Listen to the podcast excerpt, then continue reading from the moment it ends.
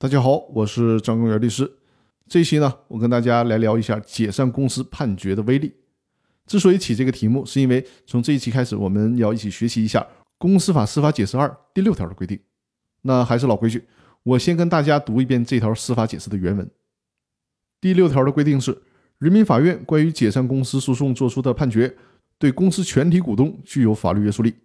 人民法院判决驳回解散公司诉讼请求后，提起该诉讼的股东或者其他股东又以同一事实和理由提起解散公司诉讼的，人民法院不予受理。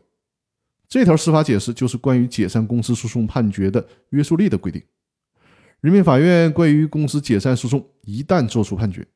那么除了对提起诉讼的公司股东有效以外，对公司的其他股东同样产生法律约束力。也就是说，解散公司诉讼判决是对公司的全体股东都有效的。虽然说提起解散公司之诉的股东是诉讼的当事人，公司呢是唯一被告，